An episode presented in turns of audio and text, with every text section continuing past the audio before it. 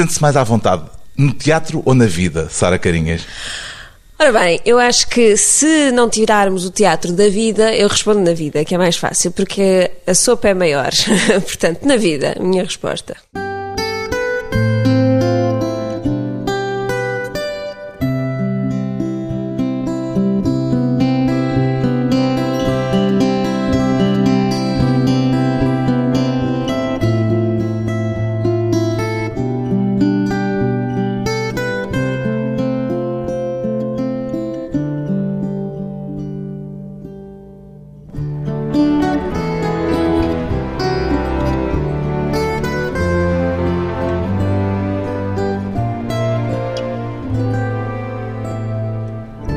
Sara Carinhas, 27 anos, atriz e encenadora, gosta mais do palco ou dos bastidores, Sara Carinhas? Ah, bem, do palco ou dos bastidores são duas coisas totalmente diferentes.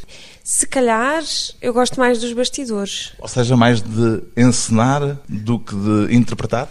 Neste momento é uma coisa que eu ponho um bocadinho em dúvida, sim. Acho que neste momento sou mais feliz a encenar. A sua experiência como atriz é, no entanto, bem maior do que a experiência como encenadora, Sim, onde só fez um trabalho até agora. Mas se calhar é assim que nós sabemos como é que nos sentimos nas coisas, não é? Depois de fazer muito. E o que é que lhe consome mais energia? A encenação ou a representação? Consome mais a representação, embora eu acho que os encenadores não trabalham nem menos nem mais. É só que, lá está, se se é mais feliz, se calhar sente-se menos o cansaço. E esse cansaço na representação é um cansaço onde ainda há uma componente de prazer importante ou é atriz já a pensar só no modo como vai tornar-se mais encenadora do que atriz?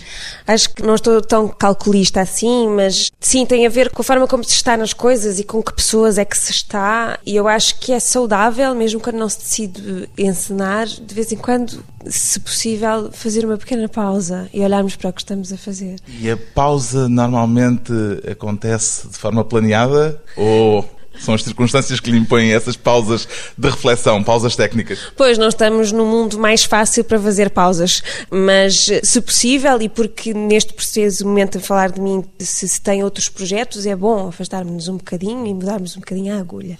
A sua primeira encenação é uma adaptação do livro de Virginia Woolf. O que é que ele levou a adaptar o romance As Ondas? Isto começou por ser um projeto que ainda não tinha texto para os primeiros sintomas, portanto, a experiência de fazer um espetáculo para um sítio muito pequenino e muito negro. E confesso que não foi muito racional a escolha. Lembro-me que foi um livro, eu digo isto muitas vezes, o primeiro livro em que eu não percebi nada do que estava a ler. E achei isso fantástico. Gosta mais de não perceber do que de perceber tudo o que tem à frente? Se calhar a curiosidade é uma coisa boa, não é? Porque nós às vezes descansamos, não somos curiosos. Acho que foi isso, foi ir buscar uma coisa que me tinha ficado guardada, assim, misteriosa, e de um pequeno amor pela escritora, porque eu lembro-me que apesar de tudo não percebi a história, mas guardei qualquer coisa, o que quer dizer que a escrita dela era especial. Não viu logo ali um espetáculo, quer dizer, percebo que a leitura foi bastante anterior Sim. a este trabalho de encenação. Sim, sim, foi há muito tempo, não pensava sequer nisso. A partir de dir-se que era mais natural pegar para um primeiro trabalho de encenação numa peça de teatro Vista convencional. Exato. Pois foi uma experiência, se calhar está um bocadinho na moda, na verdade, mas foi uma, uma primeira experiência também inconsciente, de não estar a pensar se era teatral, se era escrito para ser ou não, mas de pegar naquele objeto com aqueles depois outros atores, que eu acho que é tão ou mais importante que isso tudo. Cinco atores e não seis personagens. Exato, isso também é muito discutido, mas acabou por acontecer porque houve um ator que a certa altura desapareceu e eu fiquei a achar que isso era um pequeno sinal e. Então decidiu eliminar a personagem que a Virginia Woolf tinha criado. Eliminei. Talvez algumas pessoas achem isso completamente desastroso, mas foi um bocadinho porque existe no livro realmente uma outra personagem, para além dos amigos, que não está, que é ausente e que eu, neste caso, usei mesmo isso duplamente. Portanto, a ausência desse outro amigo é a ausência deste personagem. A Virginia Woolf, dá para perceber, é uma das suas autoras de eleição. Posso concluir isto? Sim, neste momento é um bocadinho uma obsessão, sim. Uma obsessão? sim, porque ainda por cima não alarguei, tenho mais um projeto a seguir, provavelmente a partir também de uma outra obra dela. Do Orlando, já anunciou isso sim, publicamente, já não é segredo. Sim, exatamente. Sim, digo obsessão, mas não é uma coisa completamente terrível, é só provavelmente não a deixar ir e perceber outras coisas que a escrita dela ainda tem. E como é que nasceu essa outra ideia que está a pensar agora pôr em palco de adaptar o Orlando, que ainda por cima é um romance com particularidades extraordinárias? Eu acho que vou arriscar ser um bocadinho menos fiel à narrativa, até porque o Orlando não é só uma história, uma coisa tão grande, sobre outra história com H grande. Foi mais mais uma vez, se calhar mais a experiência humana de convidar o Vitor Hugo Pontes. Foi iniciativa sua? Sim, e um bocadinho também por causa deste, vamos usar outra vez a palavra cansaço de interpretação, de tentar com ele experimentar outra forma de estar em cena. Porque... Portanto, vai haver um lado coreográfico, digamos assim, no sentido em que o Vitor Hugo Pontes é um coreógrafo. Sim, apesar de ser um criador muito completo, eu acho que a tentativa de juntar alguém da dança com outra pessoa do teatro é fantástico. Mas pronto, fui buscar o Orlando, mas se calhar não vou ser tão fiel como tentei ser, apesar de tudo, nas ondas, à, à história, mas há algumas ideias que a Virginia Woolf escreve lá. É por causa do Orlando que chama a Virginia Woolf na folha de sala do Teatro São Luís, querida alma andrógina? Sim, também é. E porque, apesar de tudo, as ondas, estes seis amigos, eu acho que são todos, isso é discutível, mas pronto, são todos um bocadinho ela, não é? A capacidade de um autor escrever no feminino, no masculino e pôr os homens a gostar de outros homens, etc. Portanto, a coisa da sexualidade aqui transforma-se noutra esfera muito menos importante do que a que nós damos hoje em dia. As tais etiquetas que temos a mania de dar. Nessa folha de sala, a Sara Carinhas escreve uma nota dirigida à própria Virginia Woolf, em que também lhe chama querida todas as mulheres vê como um símbolo de alguma ideia de feminino que tenha? Pois, não foi um ato feminista meu, mas sim, um bocadinho outra vez nesta história dela conseguir escrever os seres humanos, apesar de tudo, por um lado, sem género e por outro, de ser uma mulher que é, atrás de ser escritora, tão completa que consegue falar tanto de si mesma também. O texto começa, querida Virgínia, aqui ligados às ondas ainda, numa qualquer roda ancestral vinda do berço da humanidade, tentamos contar o teu gentil e dourado pesadelo. Em que é que o pesadelo que encontra na Virginia Woolf nos continua a ser necessário, Sara Carinhas? Pois este pesadelo é porque ela não nos poupa de nada. O gentil e dourado pesadelo. Gentil e dourado. Isso provavelmente foi retirado do próprio texto, porque se fala nas palavras douradas das personagens. Mas a questão de ter escolhido a palavra pesadelo tem a ver com achar que ela consegue escrever coisas duríssimas junto a coisas belas e estarmos constantemente a relembrar que as coisas acabam e depois recomeçam, depois ver esta coisa bela de se chamar as ondas, é isso, não é? E é um bocadinho um pequeno pesadelo que nós vivemos com ele todos os dias, de que as coisas se transformam e voltam e vão para trás e acabam e morrem, etc. E ela não tem medo de escrever sobre isso e de uma forma hiper poética, daí essa frase complexa. Não tem medo, aliás, não teve medo de se atirar à água com os bolsos cheios de pedras. Pois, esse medo talvez seja diferente. Nem sei, não sabemos nós o que é que ela sentia na altura, não é? O que é que espera que fique de espetáculos como este que constrói? Apenas memórias de quem os viu ou algo mais do que isso? Eu acho que desejamos sempre que as pessoas levem individualmente coisas consigo, não é? Que eu prefiro e gosto sempre mais que os ensinadores não calculem quais são, porque somos todos muito, muito diferentes. Mas eu acho que é um espetáculo muito, por um lado, muito visual, e eu também não me importo disso, ou seja, uma paisagem quase cinematográfica, alguém dizia isso outro dia, mas por outro lado, ser muito, muito íntimo e ser sobre estes atores, porque eles estão muito perto do que estão a dizer, os próprios. Eu acho que também é bonito se as pessoas baralharem as duas coisas, que são atores, que são pessoas e que são aquelas personagens. Gosta disso, desse transfer entre a vida que tem como cidadã e as vidas em palco que encarna, em que se torna atriz? Uh, pois, porque eu acho que nós somos sempre nós mesmos, não é? Pode ser um jogo perigoso. Sim, mas não, não estou a falar também de terapia, que há muita gente que faz, atores que fazem muita terapia. Estou a falar do quão estamos sempre a falar um bocadinho de nós mesmos. Há atores que fazem terapia em palco, é isso que está a dizer? Sim, às vezes o teatro serve perigosamente para, para catarse. resolver coisas. Às vezes não é perigoso, outras vezes é. O que eu digo aqui é que eu também sei que escolhi pessoas que iam perceber o que iam dizer. É só isso. Acredita que no teatro pode estar a mudar alguma coisa da vida das pessoas que assistem aos espetáculos em que participa? Acho que estamos num mundo difícil para ter a certeza o que é que já muda as pessoas ou o que é que as move, porque está muito rápido. Mas sim, deseja-se sempre, nem que seja no próprio dia, que a pessoa vá para casa um bocadinho diferente. E lamenta ou agrada-lhe essa rapidez? Acho que já sou de uma geração que se habituou, até sou um bocadinho hiperativa. Da geração do hipertexto, ou seja, que lendo alguma coisa na palavrinha azul salta imediatamente para outra completamente diferente. Sim, é um bocadinho estranho, porque eu tenho noção, em relação a outras gerações, que tem um ritmo, às vezes, um bocadinho alucinante. Ou seja, pode ser também menos capacidade de concentração. Pode, por isso é que há um lado que pode ser interessante de, não sei, numa espécie de olhar constante para tudo, mas que por outro lado perde-se imensas coisas e perde-se às vezes esta capacidade de ir ao teatro, não estar à procura da história e de quem é quem e de quanto tempo falta, e estar a ver qualquer coisa acontecer e a ouvir também. É mais difícil isso também hoje em dia. Já houve espetáculos em que sentiu que aquilo que estava ali em palco lhe estava a si, pessoalmente, a mudar de alguma forma a vida? Sim, é difícil estar no São Luís e não pensar, por exemplo, na Pina Bausch. Foi a primeira coisa que me vem à cabeça e que acho que tocou imensas pessoas. E que nós tivemos a coisa fantástica de a poder ver pela última vez a dançar, portanto. Coisas como essas, sim, espetáculos assim, ficam para o resto da vida. Momentos muito especiais. Depois de um breve intervalo, voltamos com Sara Carinhas e os genes do palco.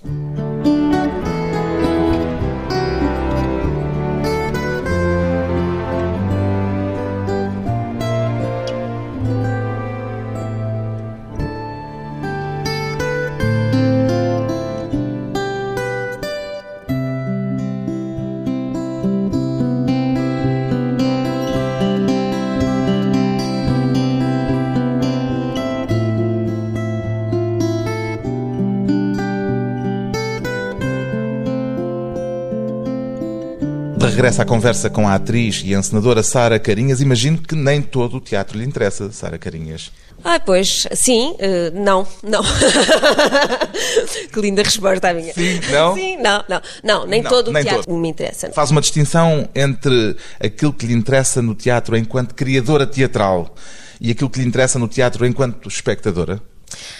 É difícil dissociar, apesar de que sim, quando estamos se calhar a criar e mesmo a interpretar, temos uma visão que nunca é realmente do espectador. É um bocadinho impossível darmos esse passo tão grande atrás.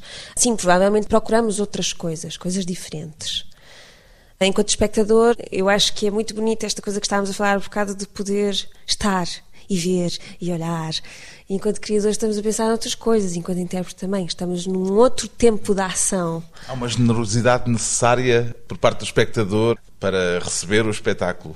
Sim, existem milhares de textos escritos sobre isso por alguma razão, não é? O próprio papel do espectador é impossível e por isso é que depois é difícil comparar o teatro com outras artes, achar que não é sobre pessoas à frente de outras pessoas e isso é qualquer coisa. Por isso é que é sempre tudo muito diferente consoante os dias. Como atriz, o que é que a faz aceitar ou recusar um papel?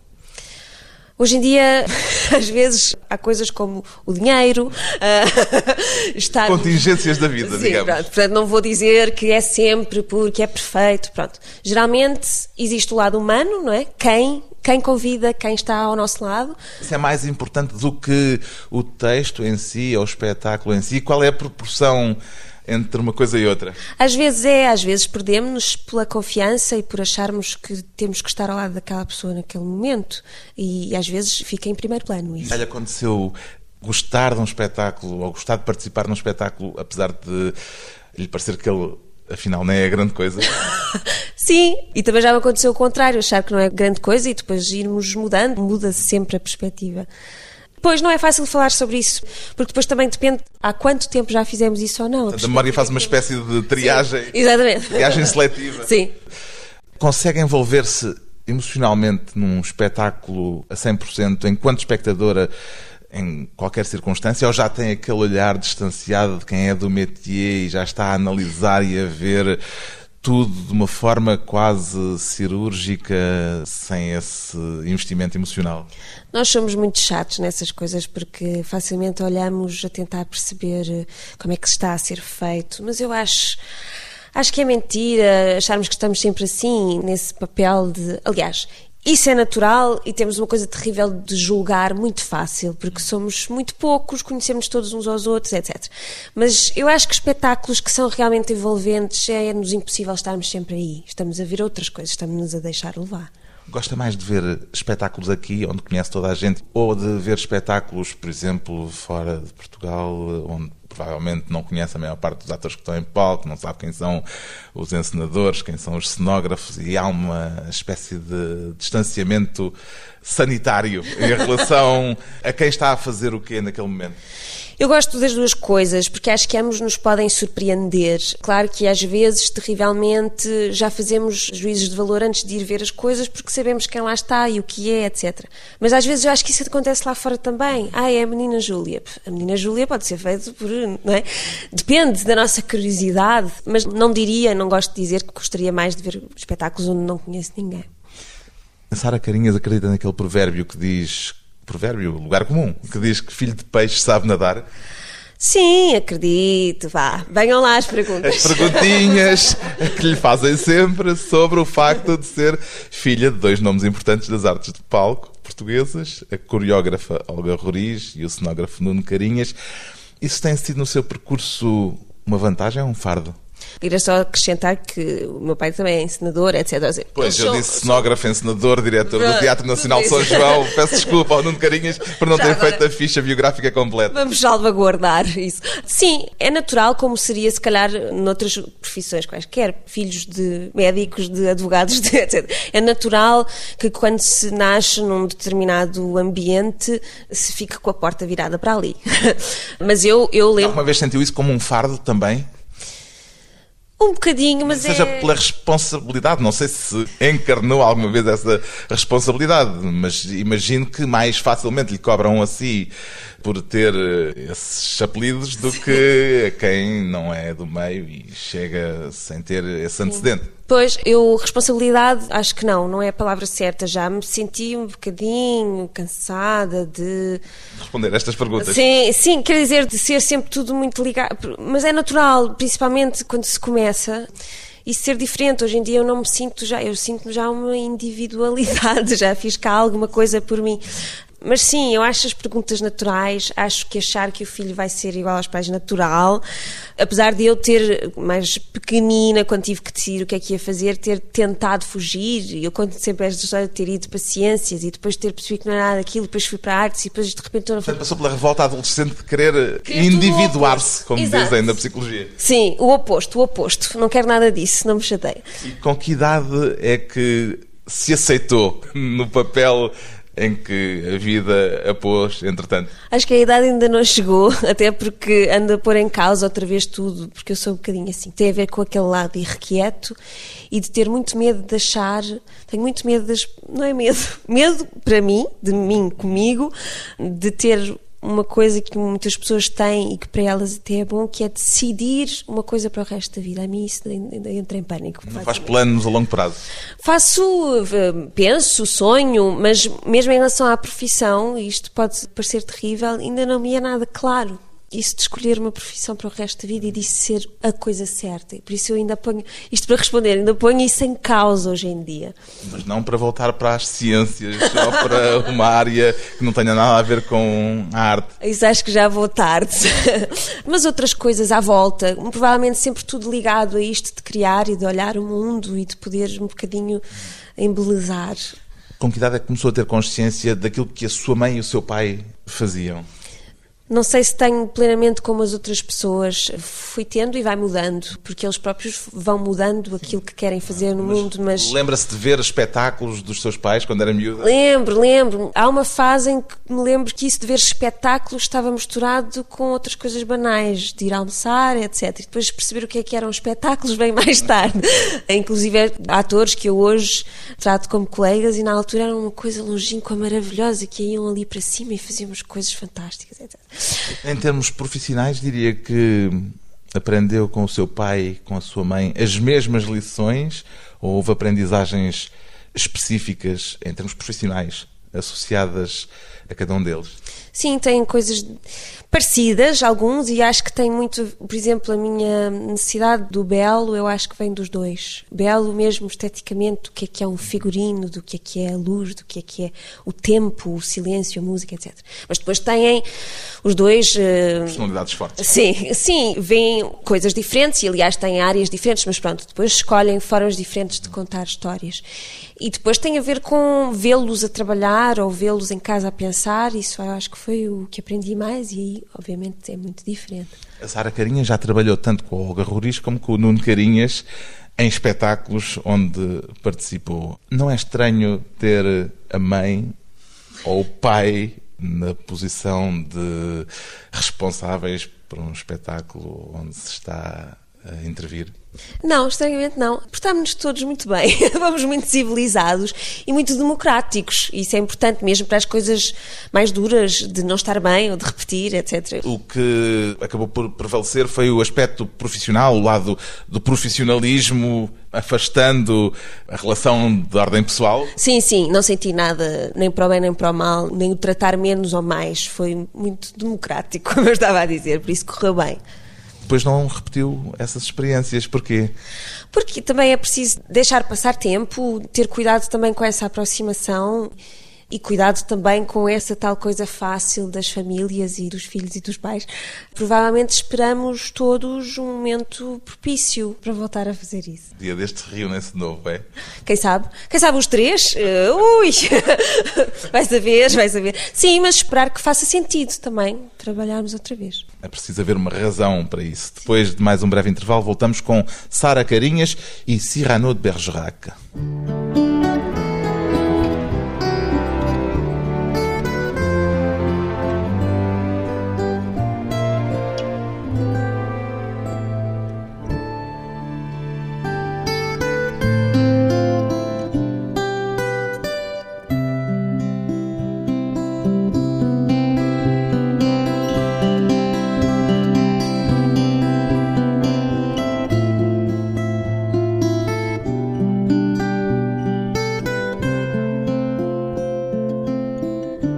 Convidada hoje para a conversa pessoal e transmissível a encenadora e atriz Sara Carinhas.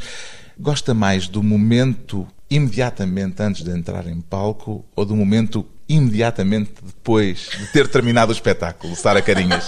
Ui, depende dos dias. Não há um padrão? Não há um padrão. Não sou nada de padrões também. É... sou um bocadinho difícil, basicamente. Mas o depois é muito interessante. Devo dizer que se calhar é mais interessante do que o antes. O depois é alívio? O depois é muitas coisas. É o que é que foi antes, é o ver o que aconteceu e é também uma conversa connosco próprios, não é? De repente estivemos ali. Como é que foi? Se correu bem ou não? Sim, e voltar, porque muitas pessoas falam dos aquecimentos, das preparações, do ir mais cedo, mas eu acho que o a seguir é muitíssimo importante. Há sempre aquela coisa, então despacha-te, desce, vem-te lá embora, despe-te. Eu acho que essa parte a seguir é quase uma espécie de outro aquecimento que também devia existir, que os atores geralmente não fazem, têm mais que fazer, eu percebo, e vão para casa, etc. Mas é uma coisa tão importante como antes, para mim. Mas tão importante em termos coletivos, ou seja, de reunir eh, todo o grupo para uma descompressão em conjunto ou a nível individual? Eu estava mais a falar em nível individual, mas o primeiro seria fantástico também, porque são pessoas que estão juntas durante imenso tempo e é muito, às vezes, cruel, cruel, se calhar saudável, cortar assim tão rapidamente as linhas uns dos outros. Mas eu estava mais a falar do próprio ator consigo mesmo, sim. Antes, o que é que prevalece? Ansiedade, receio, entusiasmo e adrenalina? A adrenalina é difícil de manter. Acontece aquela adrenalina um bocadinho tonta das estreias, que estraga tudo, mas uh, a adrenalina é mais difícil. São coisas sobre como estamos e, e se calhar como estão os outros. É um bocadinho mais humano. Eu não sou tanto de fechar a bolha, concentrar-me e ficar muito coisa. Não tem rituais antes de ir para o palco? Não, devia ter. Não sou nada disciplinada nisso. Depende mesmo dos dias, do tempo, etc. O estado de espírito com que vai para cada espetáculo é diferente em função do dia que teve, ou seja, afeta em palco aquilo que viveu durante o dia? Sim, completamente. Às vezes há pessoas que não gostam muito disso. Eu tento que isso não estrague nada, obviamente. Mas depois também depende dos espetáculos, porque eu, por exemplo, agora estou a responder, tendo na memória o Cyrano, mas, por exemplo, o espetáculo absolutamente anterior, que foi um monólogo, nós estamos a falar de toda a mesma coisa, por exemplo, em que se está sozinho, tem que se ter uma outra disciplina, outra forma de estar, etc. Justamente agora está no Teatro Ana Maria a fazer o Cyrano de Bergerac, um clássico. O que é que a Sara Carinhas tem em comum com a Roxane, a personagem que representa? Eu acho que é o caos, aquele caos todo, porque é uma rapariga, apesar de tudo, ou pelo menos eu estou a fazê-la assim, porque lá está, somos sempre nós a fazer. É uma rapariga que passa por imensos picos e está numa altura de querer descobrir imensas coisas. É destemida o suficiente para ir para um campo de batalha por amor? Ah, acho que sim. Acho que sim. Demorou um bocadinho a responder, não é? Carregada de paios e queijos e garrafões de vinho. Pois, eu se calhar não era tão esperta como ela, porque isso sim é muito bem pensado. Com comida, com vinho e com uma, aquela energia vital que ela tem extraordinária, sim. Em pouco tempo, em ambos os casos no Nacional, aliás já o referiu, a Sara Carinhas passou de um espetáculo a sol, um monólogo, para um espetáculo com, creio que, duas dezenas de atores em palco. São experiências totalmente diferentes, imagino.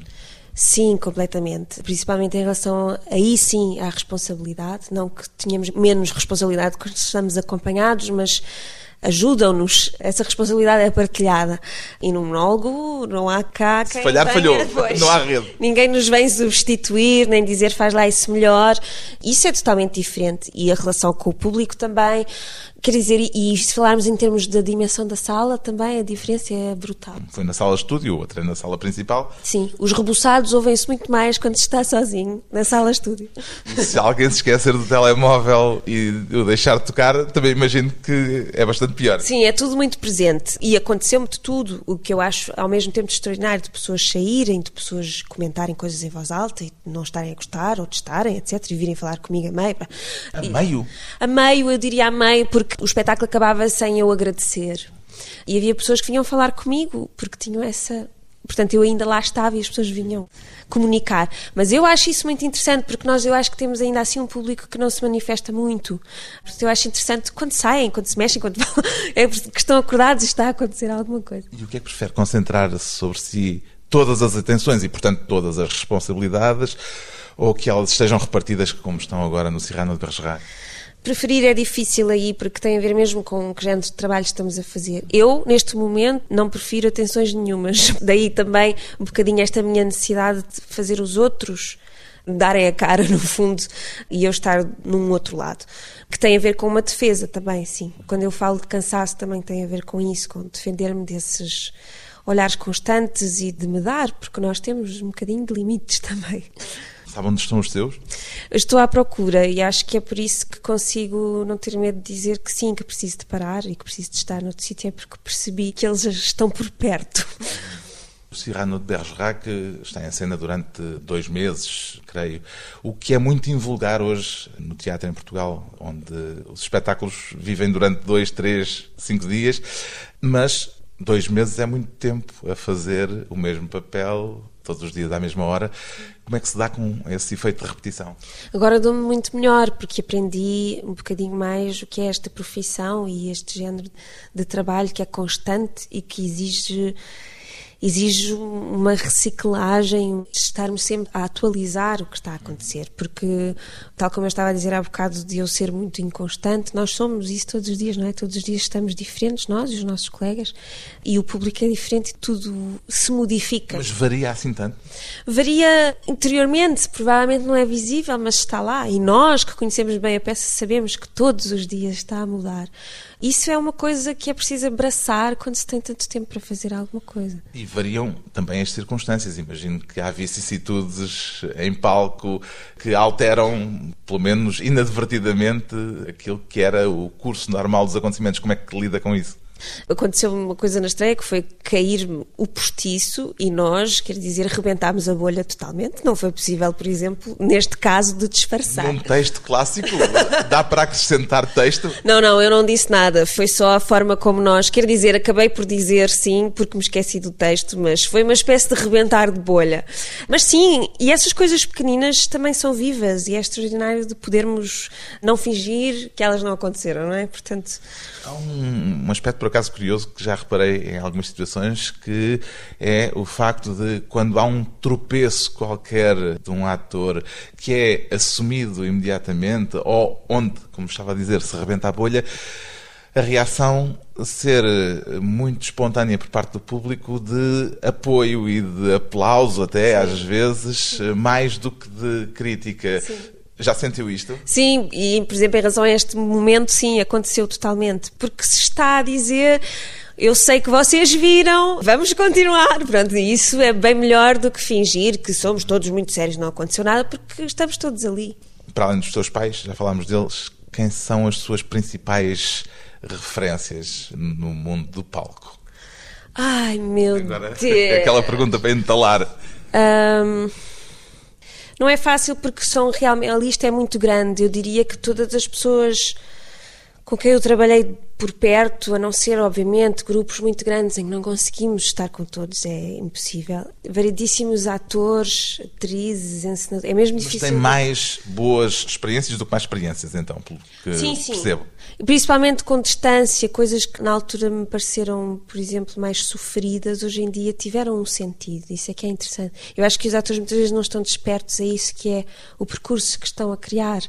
Mas se às vezes olharem para trás, perceberão porquê, porque é que passaram por aqui, por ali, porque é que isto custou e depois isto foi melhor. Mas esse sentido existia inicialmente? Há aí um misticismo associado a essa forma de ver as coisas ou é depois cada um que dá o sentido e que aproveita aquilo que há a aproveitar dessas circunstâncias. Sim, cada um dá um sentido e há pessoas que não, dão, não querem dar sentido a nada. Eu é que tenho essa. Hum, gosto de ter essa visão dos sentidos e de perceber que com o tempo se entendeu a lógica um bocadinho das escolhas que fizemos e por isso é que evoluímos, crescemos, etc. E como é que é a sua relação com o cinema, depois de ter feito uma meia dúzia de filmes? O cinema é bem mais estranho. É, como eu dizia há bocado do livro da Virginia Woolf, uma coisa que eu ainda não entendi muito bem. Porque é uma arte a que eu não consegui ainda. Eu ainda não consegui mergulhar nela, porque fiz coisas muito pequeninas. Aprendi mais, por exemplo, em curtas-metragens em que pude estar mais presente, em que o trabalho era mesmo fazer por fazer, não havia dinheiro, isso é, sempre tem uma energia fantástica. Mas o cinema é mais. é-me mais estranho. No cinema não controla coisa nenhuma, não é? Porque aquilo que está a fazer depois não sabe em que é que vai resultar. Sim, mas eu diria que controlamos sempre um bocadinho o que fazemos, o que estamos a dar, isso controlamos. Mas eu não me sinto tão à vontade, não tenho as ferramentas todas. Do seu currículo não consta a televisão, é uma opção? Pois, televisão foi passando ao lado, mas porque outras coisas estavam a acontecer. E por... Não é uma recusa? Não, não é uma recusa. Em que circunstâncias é que trabalharia na televisão? Se fosse um projeto interessante, se não houvesse teatro para fazer, sim, mas eu acho que é muito difícil pôr a televisão à frente de outros projetos, como por exemplo o teatro. Há excelentes atores que fazem telenovela, há atores que dizem novela nunca. De que grupo é que faz parte? eu hoje em dia não sou tão radical, já fui. Acho mesmo que a capacidade de trabalho pode ser adaptada a muitíssimas formas e devo dizer que em muitas circunstâncias acho completamente heroico trabalhar-se tantas horas, tanta coisa, tanto texto durante meses e meses. Acho extraordinário. Portanto, tem a ver com a nossa capacidade de trabalho, simplesmente. Mesmo não fazendo grandes planos a longo prazo, o que é que se imagina fazer daqui a cinco anos, Sara Carinhas? espero não, não me distrair e não ficar parada e não ficar num sítio porque sim. Espero continuar a querer abrir outras portas, experimentar. Descobrir novos caminhos? Sim, se calhar estão todos para o mesmo sítio, mas sim, não adormecer, que eu acho que é fácil adormecer. Retrato de uma mulher de teatro acordada, a iniciar-se na encenação e já com um percurso sólido como atriz. Sara Carinhas está em palco agora no Teatro Nacional Dona Maria II, na peça Cyrano de Bergerac, encenada por João Mota.